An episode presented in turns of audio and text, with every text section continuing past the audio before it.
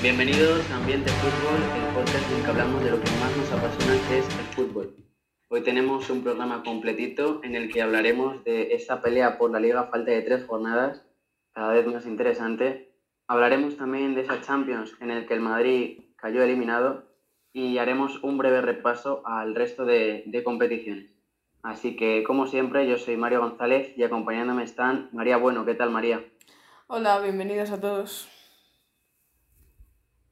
John Martínez, ¿qué tal, John? Hola, bienvenidos a todos a un nuevo episodio. Y Alberto López, ¿qué tal? Buenas, bienvenido a todo el mundo. Pues si queréis empezamos por esa pelea por la liga que se ha puesto súper interesante, ¿no? A falta de tres jornadas. Pues. Bueno, a ver. Dale, Alberto. Bueno, a ver. Eh, parecía que esta jornada iba a ser la, la jornada clave y al final todos han empatado. Ha habido un empate en todos los partidos, tanto Sevilla-Madrid como Barça-Atleti. El que más perjudicado creo que sale de estos empates es el Barça, porque ahora depende de dos equipos.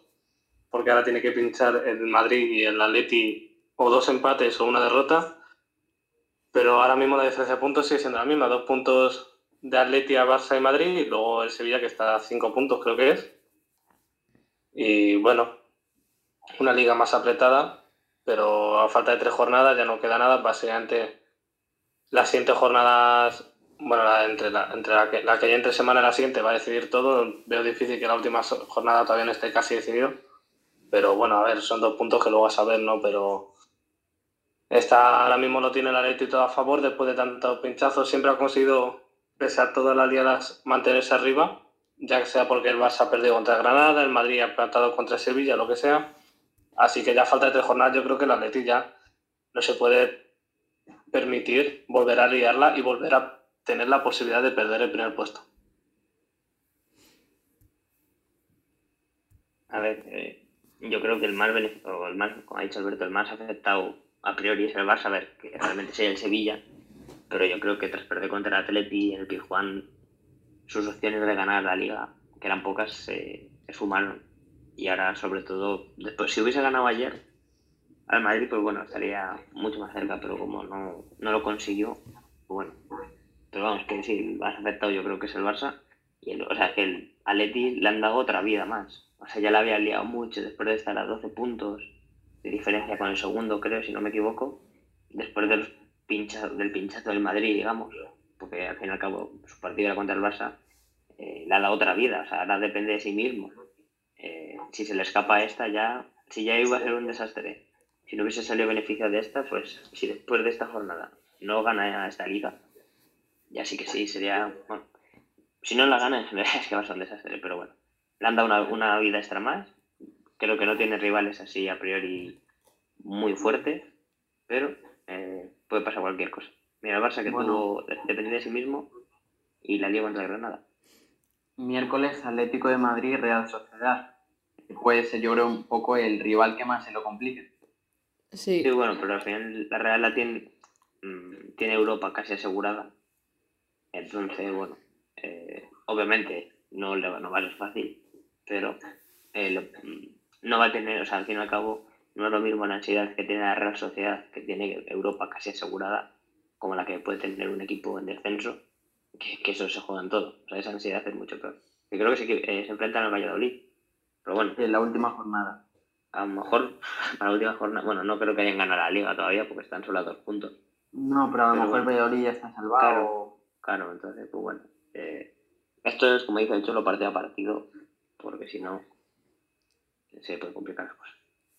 A ver, yo creo que sin duda, lo hemos dicho ya en otros podcasts, está siendo una liga muy rara porque eh, no es muy difícil decir cómo, cómo va a cambiar. Decíamos que esta jornada iba a ser la que iba a cambiar todo y en cierto modo todo sigue bastante igual. Eh, sí es verdad que, por ejemplo, pues al final eh, lo que habéis dicho, el, el mayor, el que mejor beneficiado ha salido ha sido, ha sido el Atleti porque al final con el empate ante el Barça le daba la posibilidad al Madrid de depender de sí mismo y el Madrid pues no aprovechó esa oportunidad em, empatando con, con, el Sevilla y al final pues se le vuelve a dar otra oportunidad más al Atleti que que yo creo que es lo que hemos dicho antes lo que habéis comentado, que no se le puede escapar esta vez porque, porque sería un fracaso total.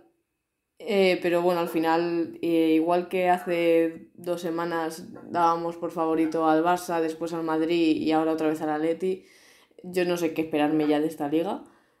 Y sin duda para el, para el aficionado yo creo que de, de fuera de estos equipos sí puede ser un final de liga bonito, porque al final está muy apretado, pero, pero está siendo desde luego muy raro. Yo quería Es un decir, poco como bueno, que... dale, dale. Bueno, iba a decir que ha dicho María que iba a ser un final de liga bonito, o sea, realmente sí, porque está muy igualado. Pero claro, luego es el partido de Atlético Madrid y Barça, bueno, Barça Atleti, que fue el Camp Nou, y dices, ¿esto cómo puede ser que estos dos equipos estén jugando la liga?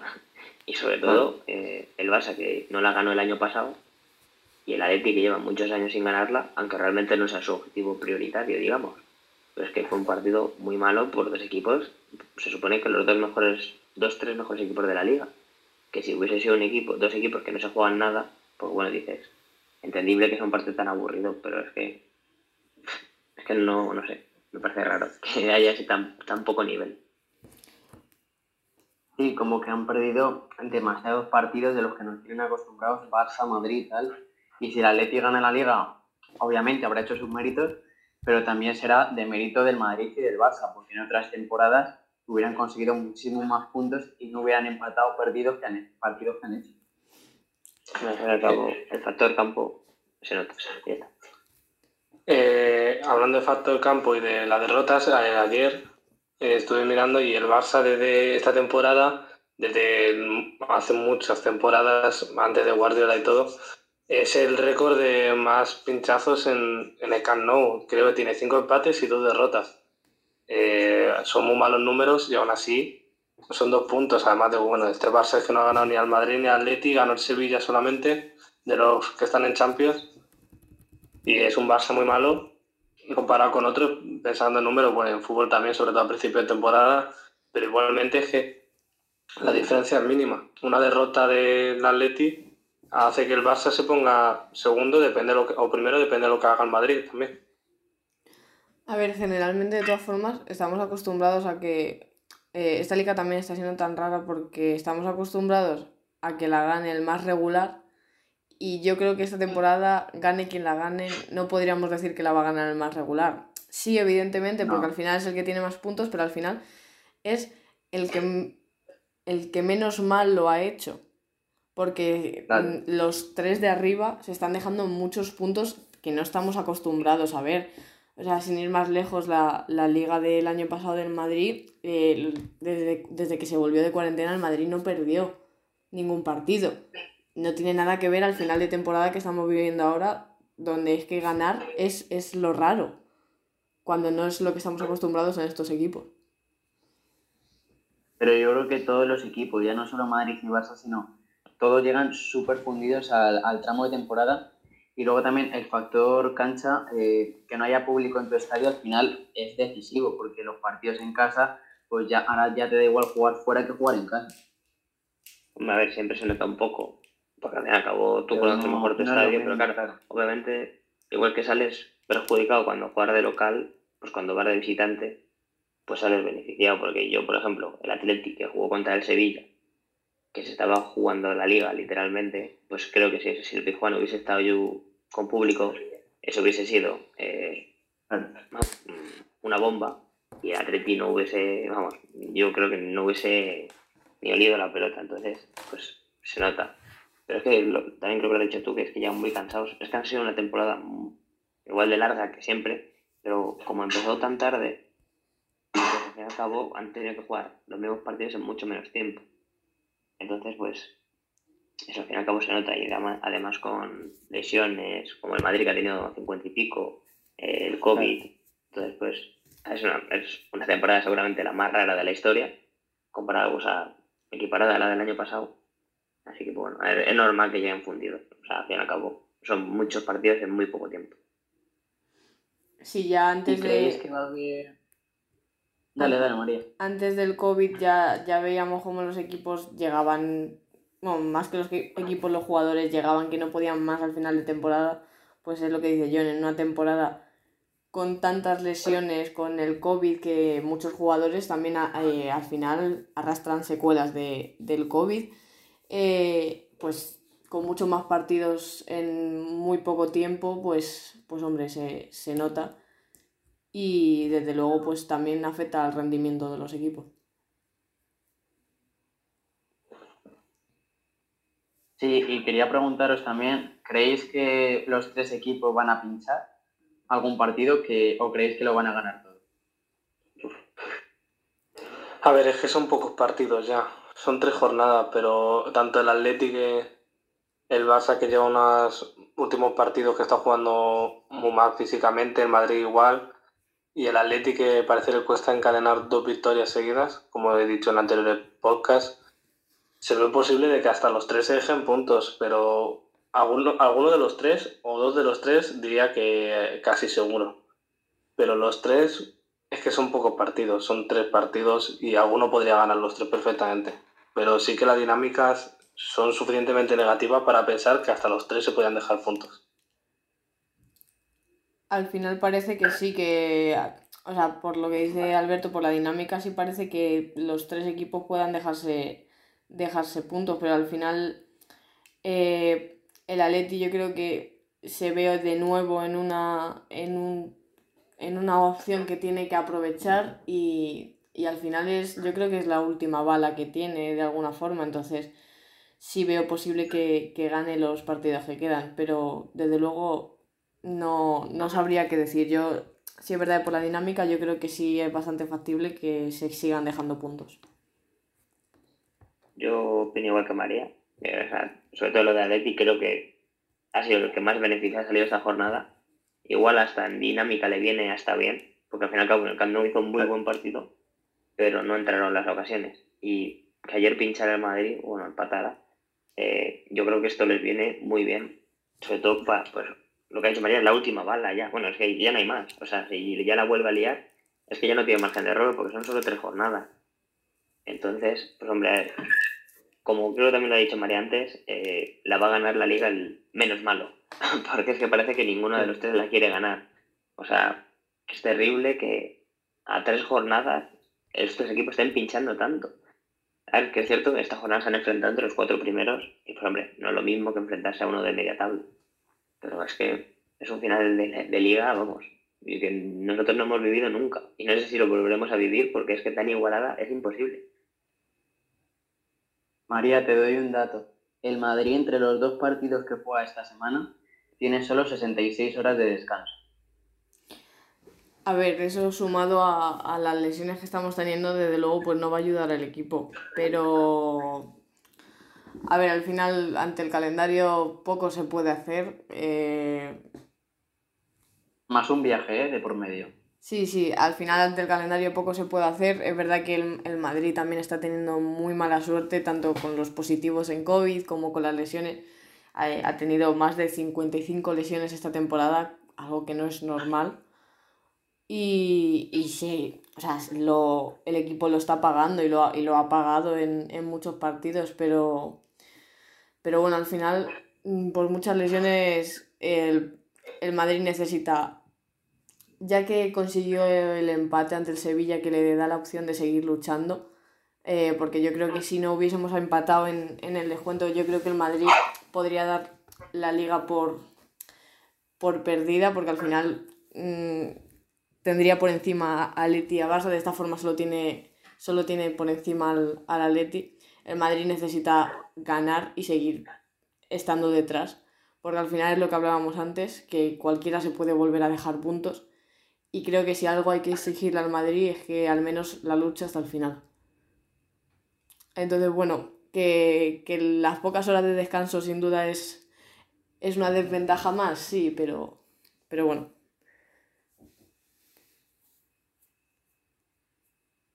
más cansados no van a poder llegar, ya que están muertos físicamente.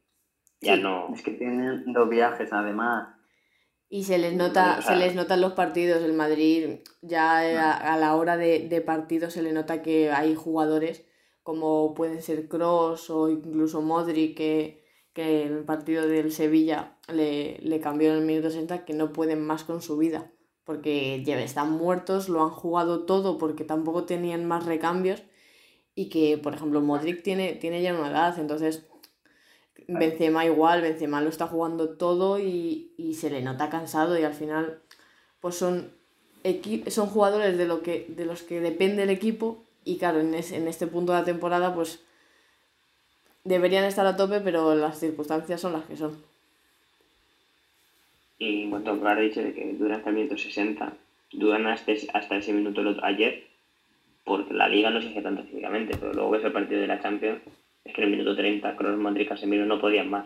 Sí, en, en, la, en la, Champions se les notó. Por cierto, Mario tiene dos viajes, creo. O sea, tiene una Granada y a Bilbao. Sí, sí. sí. o sea, no, es, no, es, solo uno, y dos seguidos. El único que, de los tres de arriba que tiene dos viajes. Obviamente sus viajes no son como los de cualquiera, o sea, van en aviones.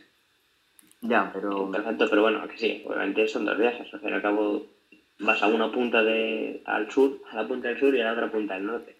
Y, y con muy poco tiempo de, de entre medias, entonces... Sí, sí. Al final el cansancio aumentan en los jugadores.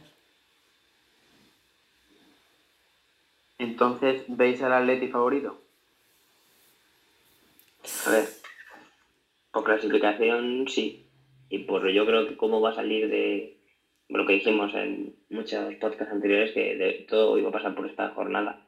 Hoy va a sentenciar mucho. Entonces, ¿salir más beneficiado? Sí. ¿Lo puede ligar otra vez? Pues también, porque yo ya no, no, no puedo confiar en ningún equipo porque es que fallan. Este año están fallando, entonces. Pues supongo que sí, pero ahí está la duda.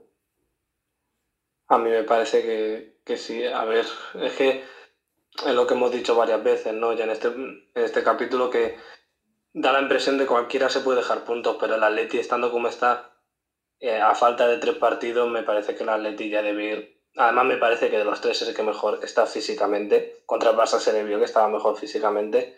Y el Madrid es que me parece que es el que peor está de los tres, porque lleva jugando la Champions hasta las semifinales, eh, tiene muchas lesiones, muchos partidos.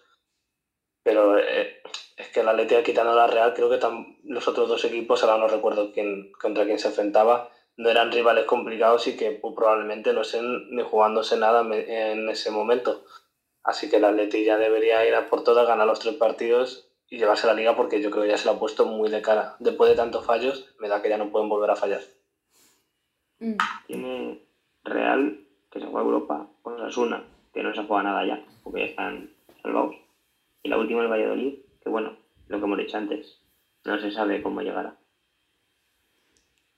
A ver, yo creo que el Atleti sí es favorito, pero es favorito porque lo dicen las matemáticas al final. O sea, es lo que estábamos diciendo. Al final cualquiera se puede dejar puntos y al final, pues, eh, si hay que decir cuál es el favorito para ganar esta liga, pues al final el Atleti por, por matemáticas es el que más opciones tiene. Y, y, al final, creo que es lo que ha dicho Alberto, que al final es, es el que mm, ha salido más beneficiado de esta jornada, que era yo creo, esencial para el transcurso de la liga. Y, y hombre, eso le, le, dará, le dará energía, yo creo que para afrontar lo que queda de liga. Y María, por ejemplo, el Madrid, ¿crees que todo esto le ha afectado para la Champions? Porque, bueno, cayó eliminado 2-0 ante el Chelsea y se vio como que desde el primer momento el Chelsea estaba como un ritmo más que el Madrid. Eh, sí, en toda la eliminatoria, tanto en el partido de ida como en el de vuelta, eh, se vio un Chelsea que arrolló al Madrid en, todos los sentidos. Creo, si es verdad en el partido de ida, pues eh, podríamos tener más la excusa, que tampoco es eso, de, que llegábamos con, con los jugadores justos, pero creo que aún así se, se vio que, que estaban mucho mejor físicamente. Sí es verdad que al final es lo que hemos hablado ya en muchos podcasts y hemos hablado antes que el Madrid esta temporada ha estado muy muy castigado por las lesiones y por la plantilla al final también sea en el mercado de invierno se fueron jugadores y, se recortó aún más la plantilla. Entonces al final, bueno, eh, se luchó hasta el final, pero es cierto que el Madrid siguió vivo en esa eliminatoria un poco por por Courtois y porque el Chelsea fue muy fallón. Porque en realidad el Madrid no... por ser el Madrid, básicamente. Sí, o sea, en realidad el Madrid en el partido de vuelta sobre todo no dio sensación de peligro en ningún momento. Yo cuando marcó el Chelsea lo, lo veía muy difícil ya, porque no, no veía a los jugadores, es lo que decíamos antes, les veía muy cansados, sin, sin muchas ideas y, y veía un Chelsea cada vez que cogía la pelota hacía daño por todos lados. Entonces, pues bueno, al final también hay que, hay que ver, eh, hay que, tiene que servir de, para, para afrontar la siguiente temporada el mercado de fichajes, ver qué te falta, qué tienes que reconstruir, de dónde tienes que sacar. También creo que eh, ayuda, no tanto ese partido de Champions, pero sí estos partidos de liga donde Zidane está contando mucho con la cantera, ayuda para ver que no hace falta tanto fichar, que también podemos, evidentemente hay que fichar, pero también podemos pensar un poco en la cantera para reforzar la plantilla, porque al final está claro que, el Madrid necesita un cambio para seguir, seguir plantando cara a, a, este tipo de equipos que se notó que iban tres pasos por delante del Madrid. Sí, pero no solo del Madrid, también se ha visto en, la Champions, eh, por delante del Barça, por el Chelsea mismamente, por delante del Atlético de Madrid, como que la liga inglesa ha ido durante toda la Champions a, a, otro nivel y se ha visto que la final son dos equipos ingleses y en la Europa League hay otro equipo inglés también. Van otro ritmo. O sea, juegan, si ellos juegan en sexta, nosotros en España jugamos en tercera y nos cuesta meter tercera porque es que, o sea, el baño físico tampoco de juego fue tanto. el físico que le metió el Chelsea al Madrid, tanto la ida como la vuelta, es clamoroso. Obviamente el Chelsea no ha tenido las 57 lesiones que ha tenido el Madrid, está claro.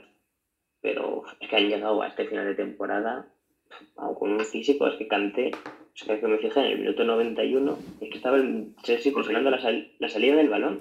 En el minuto 91 presionando la salida del balón con 2-0. Es decir, que aunque te metan uno, vas a seguir clasificado.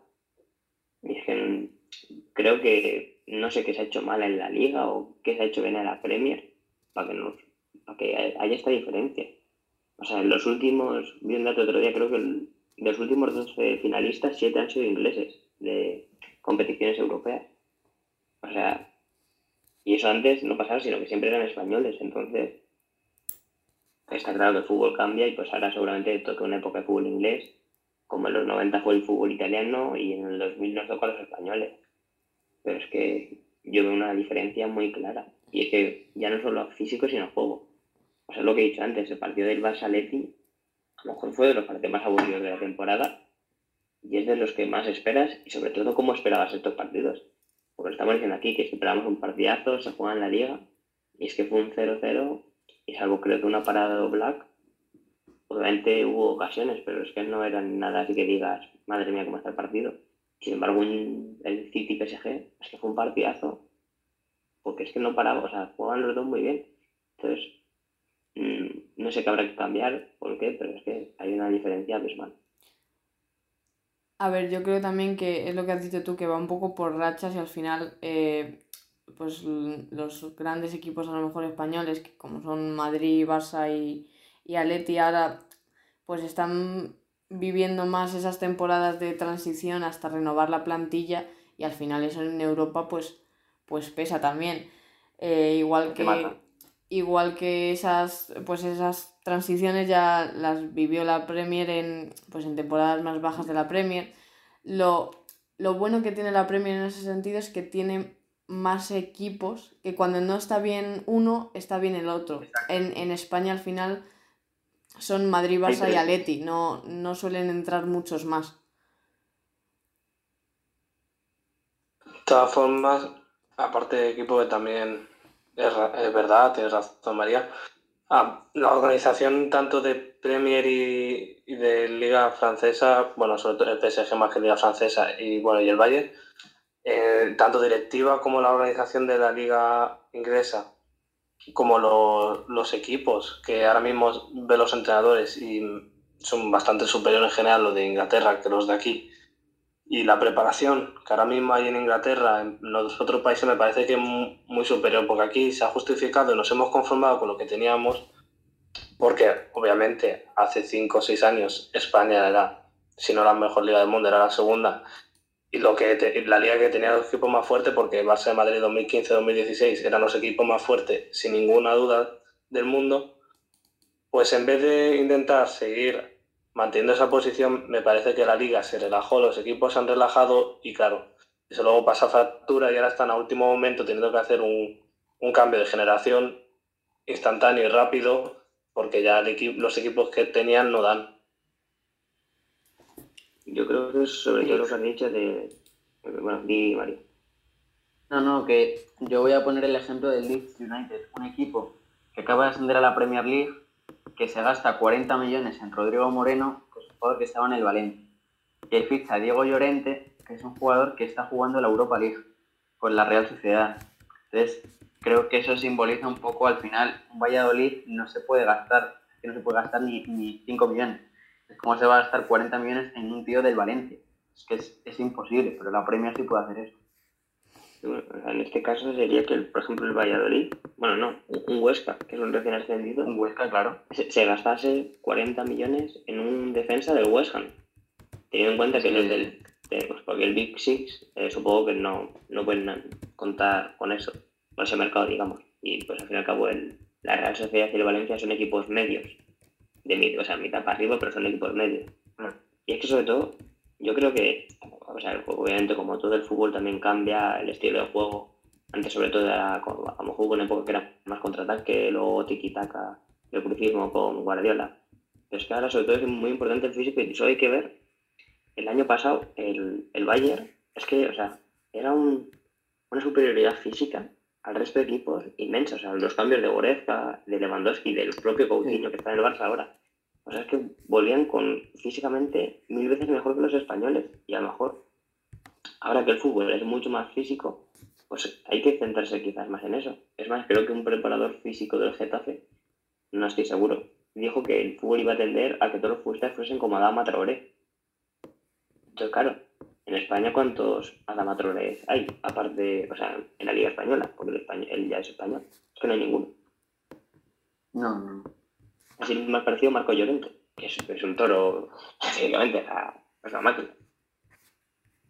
Sí, pero él solo, ¿eh? solo está Marco Llorente. Sí, sí, no Mira, un claro ejemplo que le ha dicho John es Coutinho. El Coutinho del Bayern, a lo mejor sí era suplente, pero estaba muy bien físicamente y Coutinho este año Jugó tres meses y en los tres meses se vio cómo bajó físicamente y entró en una lesión y a partir de ahí no ha vuelto a jugar todavía. Es que es muy, hay mucha diferencia de, físico entre los equipos españoles y el resto de Europa.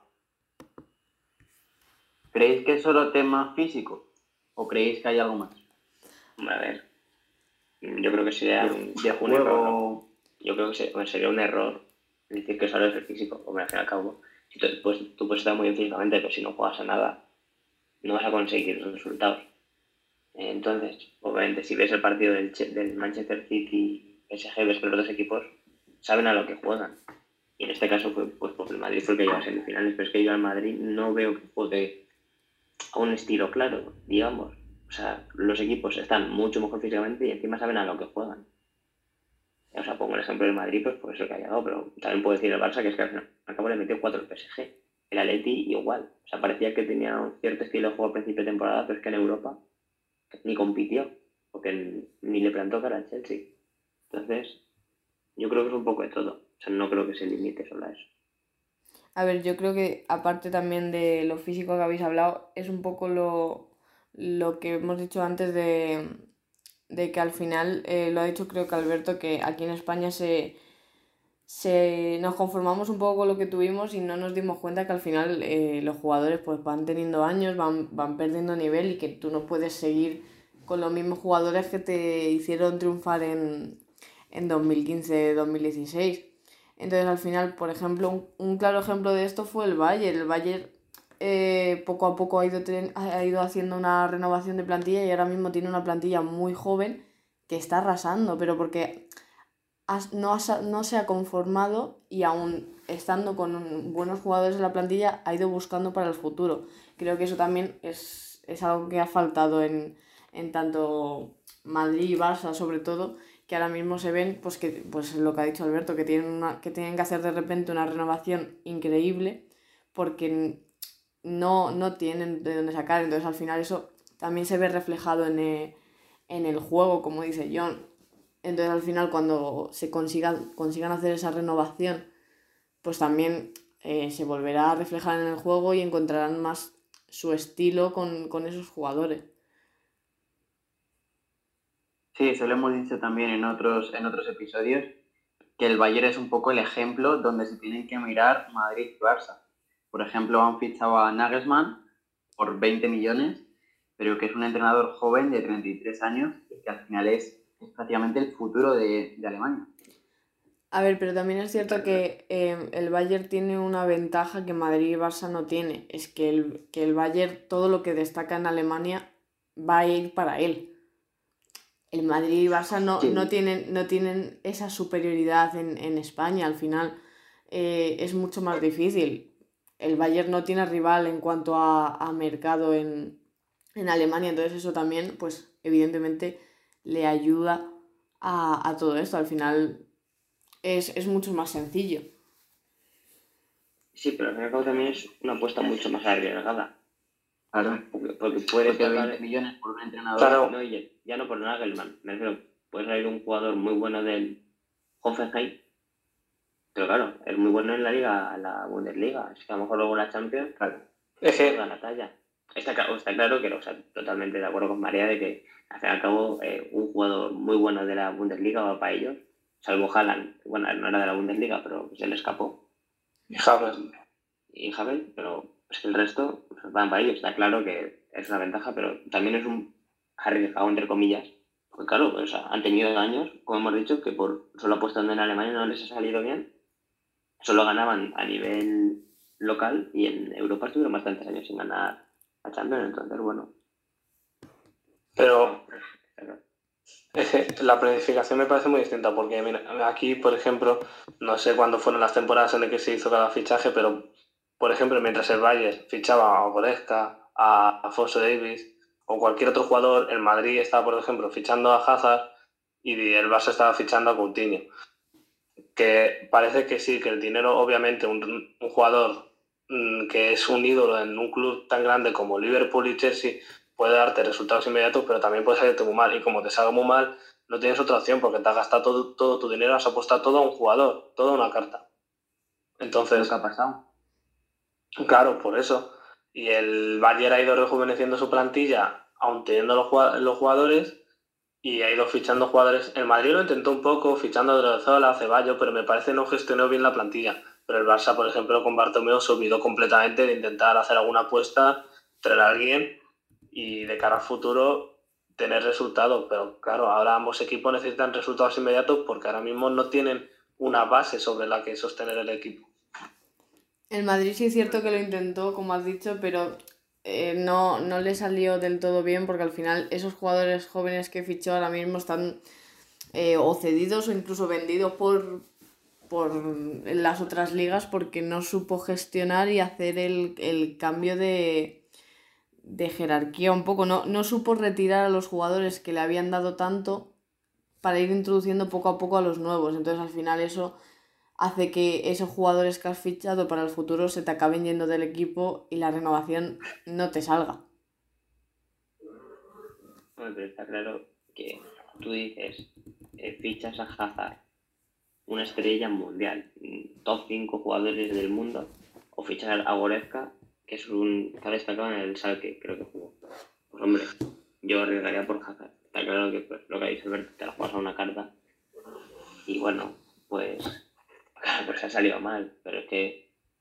Pero, o sea, al final, o sea, también ha tenido nosotros el Bayern de que se ha salido bien. A lo mejor es, que no solo, es que no solo apostar por Hazard o Goretzka, es que apostar Hazard, Hazard tiene unos cuantos más años que Goretzka y es apostar por Goretzka eh, y cualquier otro de los otros jugadores que vaya fichado, ahora mismo no se, se me viene el nombre, pero claro, no es lo mismo apostar por tres jugadores más jóvenes porque Hazard ya tenía sus no sé cuántos tendría, 28 por ahí tendría. Sí.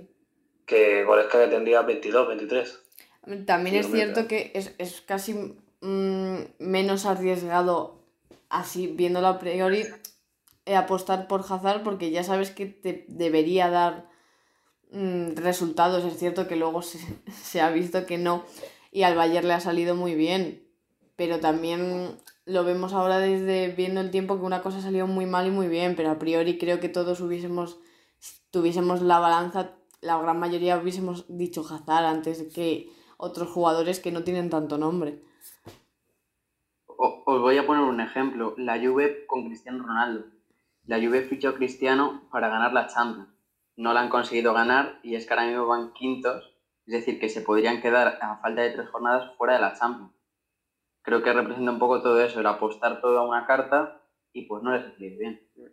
Yo creo que en el caso de la Juve es los, sus problemas van mucho más allá de, del fichaje de Cristiano, que obviamente a nivel europeo pues no les ha salido bien, pero los números de Cristiano en la Juve son bestiales también. Sí, sí, son muy buenos. Tendrán un, tendrá un número de partidos y número de goles parecidos. pero claro, se les fichó para ganar la Champions. Sí, pero claro, Obviamente pero... es el mejor, el mejor jugador del mundo o el segundo. Pero claro, si le rodeas de otros jugadores que no dan nivel como para ganar una Champions, él tampoco te lo va a hacer solito, al igual que Messi. Son los mejores, claro. sí. Pero claro, están rodeados de jugadores que no, no se entienden con ellos porque, bueno, el equipo de la Juve no está mal. Y luego, bueno, y luego está la apuesta de Pirlo, que llevaba entrenando dos semanas al sub-19 y ya le subes al primer equipo. Entonces, claro, va mucho más allá. Y es que vi un dato de que creo que la media del equipo de la Juve estaba sobre los 30 años. Es que, no sé. Es que es eso, no puedes criticar un... Siempre si un título colectivo no se puede pensar que o se pierde o se gana por un jugador o por una decisión. La Juve tiene un montón de decisiones malas. Por ejemplo, cuando estaba Sarri, él ya dijo que esto estaba siendo una temporada de transición, que la Juve iba a tener problemas y que era normal que le estaba costando jugar al fútbol. La Juve no tuvo paciencia, le echó al año, fichó a Pirlo y está todavía peor, jugando peor, y ahora mismo es que está hasta fuera de Champions.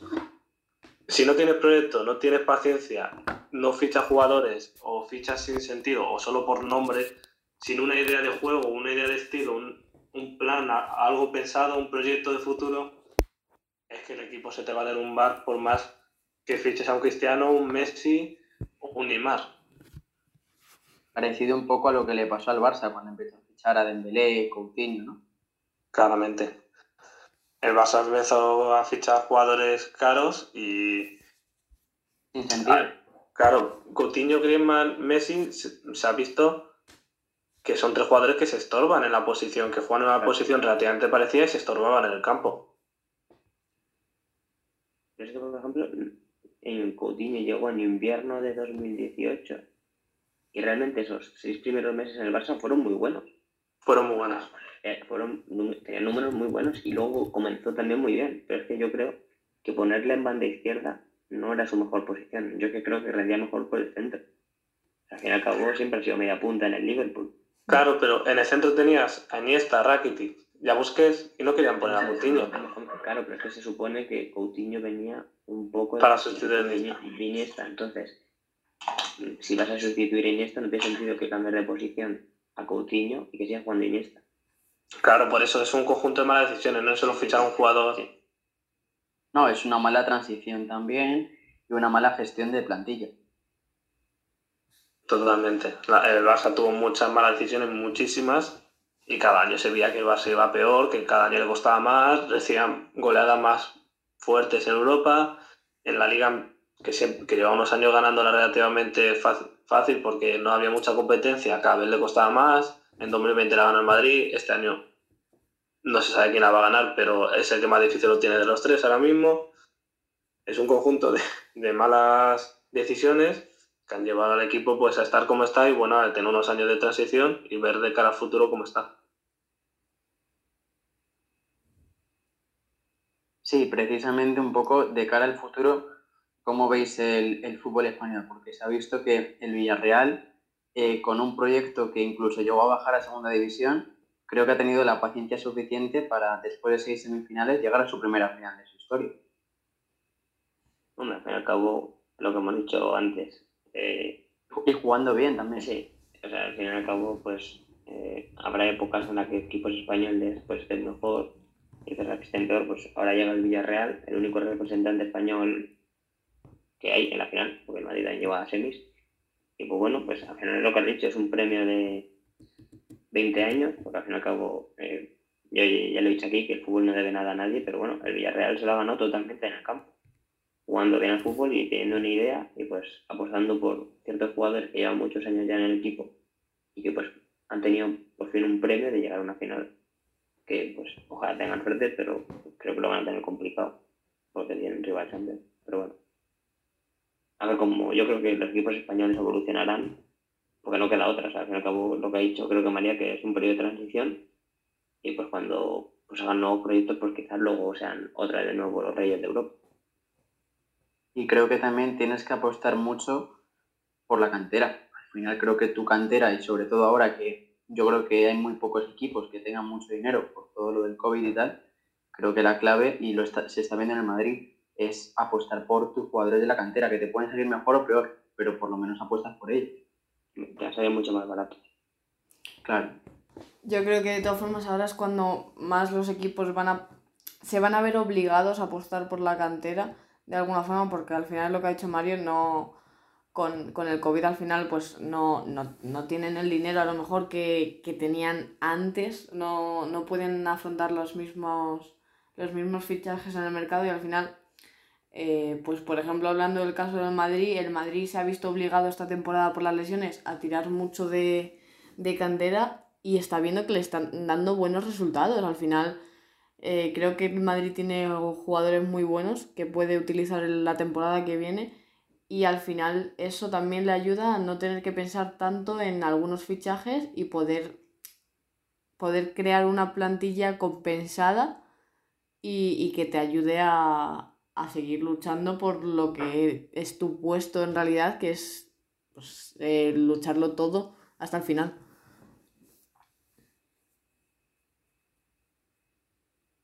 Sí, al final el crear una plantilla competitiva, eh, lo que ha dicho yo un poco, ¿no? Con jugadores mucho más baratos. porque al fin y al cabo, y, y parezca, o quieras o no, esos jugadores, parece, parece mentira, pero que esos jugadores van a sentir mucho más los colores que Zafar el caso de mayor fracaso de, del Madrid, porque, por ejemplo, Antonio Blanco, el Miguel Gutiérrez, Arribas, pues son jugadores que llevan toda la vida en la cantera del Madrid y pues quieras o no, pues son madridistas, entonces eh, se van a dejar mucho más la vida por un balón que Hazard, que al fin y al cabo, pues bueno, puede decir mucho que pues siempre ha querido jugar en Madrid, pero no es lo mismo y quieras o no, pues... Pero si luego los valores de los canteranos... Claro, o sea, los valores de los canteranos son mucho más o sea, son mejores. Eso vamos, en mi opinión. Son mejores además.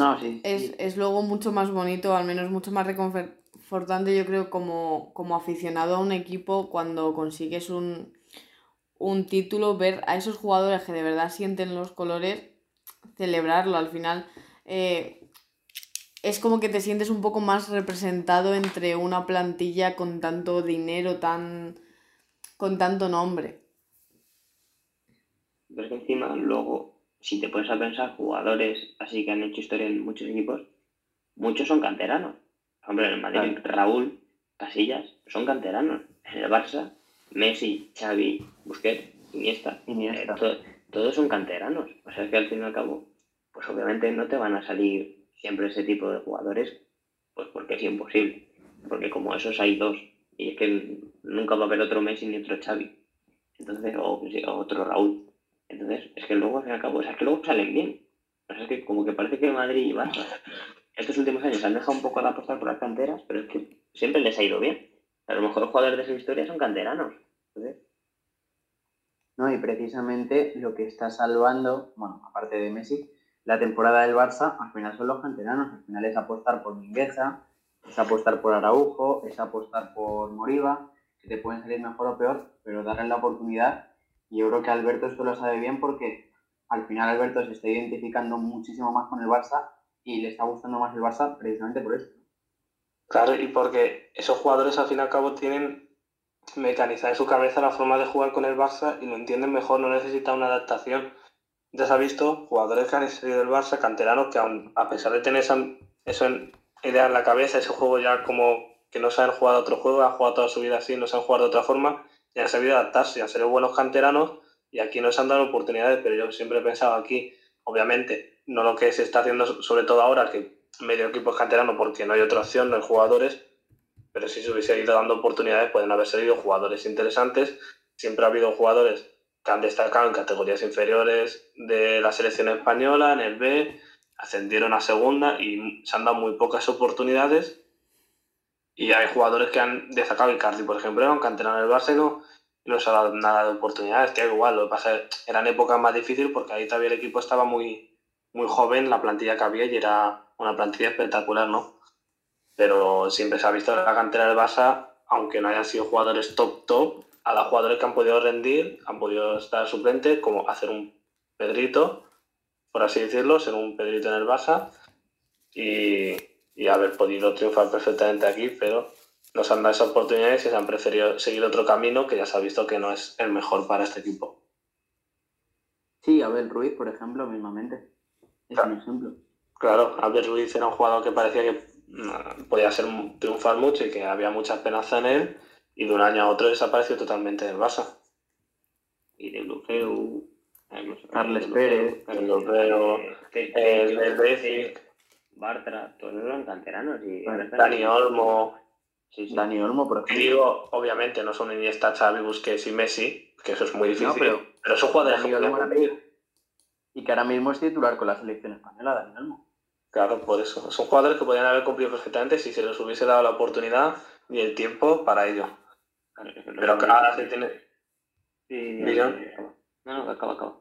Eh, ahora mismo se, están poniendo jugadores, eh, por ejemplo, Pedri, que no es canterano, pero es muy joven todavía, que se le están poniendo, lleva 50 partidos esta temporada, y claro, eso es mucha presión mediática, mm, le, sirve mucho al jugador, y ahora que está cansado, le cuesta jugar y está bajando su nivel, ha recibido críticas. algo me parece mal, porque es un jugador todavía joven, le falta mucho futuro y todavía no es un Iniesta, porque a los primeros partidos se comparaba con Iniesta, y eso es lo peor que puedes hacer con un jugador joven, compararlo con un jugador tan top. Y claro, los jugadores necesitan ir adaptándose poco a poco, a un ritmo más lento, no de un año a otro. Y has dicho una cosa muy clave que es el tiempo. Y es que muchas veces, para hacer todo este cambio, toda esta regeneración, los equipos grandes eh, no se pueden permitir a lo mejor eh, un tiempo de un año o dos años con estos jugadores. Hay que tener paciencia. Es que cada jugador es un mundo, o sea.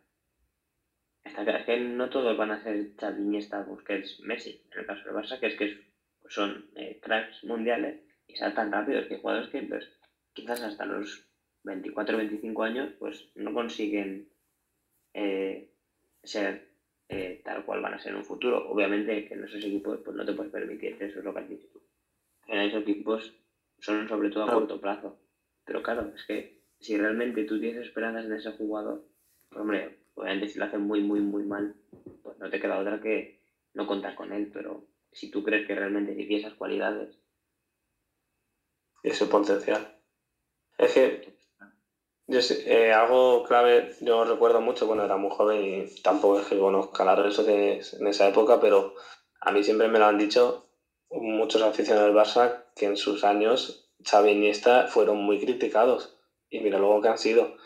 Eh, el club tenía, tuvo más paciencia, además tampoco estaban tan exhibidos como ahora, que están las redes sociales y todo el mundo puede opinar. Y, mira luego lo- los pedazos de jugadores que salieron, ¿no? Es, normal que un jugador de 18 años en su primera temporada tenga partidos malos. Tiene 18 años y viene de jugar en segunda B. Es normal, dale tiempo, paciencia y ve dándole minutos. Mira que algo parecido salvando las distancias, muchísimo las distancias. Pasó con Aduriz, o sea, Aduriz ha estado en tres etapas en el Atleti, pero tuvo una primera donde no hacía mucho, le se fue, volvió, rindió algo mejor, le volvieron a, a echar y ya luego con 31 años creo que volvió y, y ya se ha visto lo que ha sido a partir de esa edad.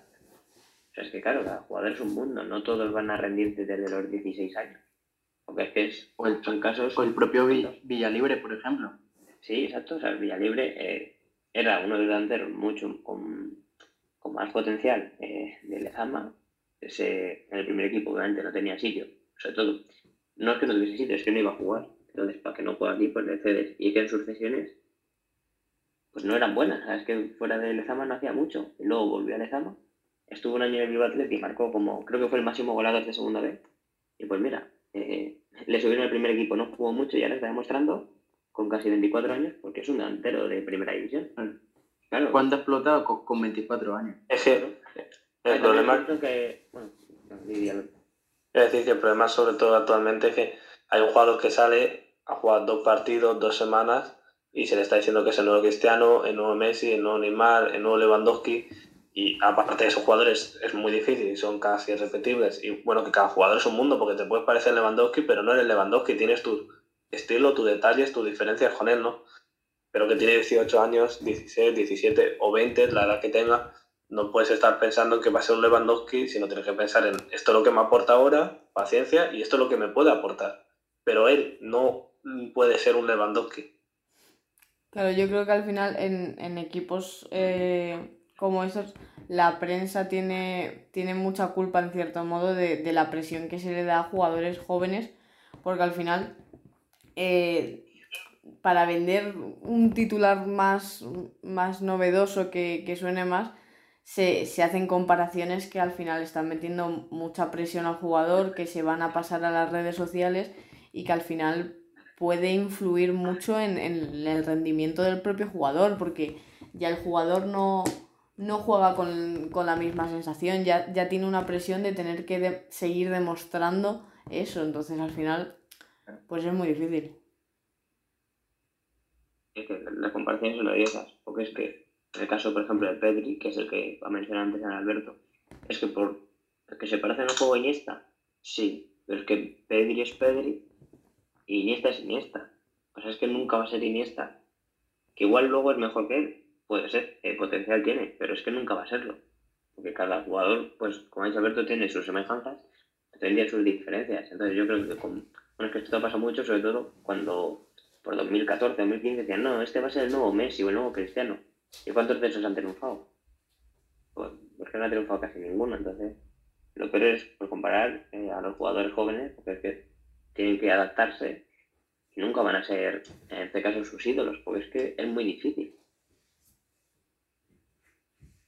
No, es un poco eso, es adaptarse y, ver qué demanda tu equipo y qué jugadores jóvenes le pueden aportar a tu equipo, siempre buscando un poco tirar de, la cantera.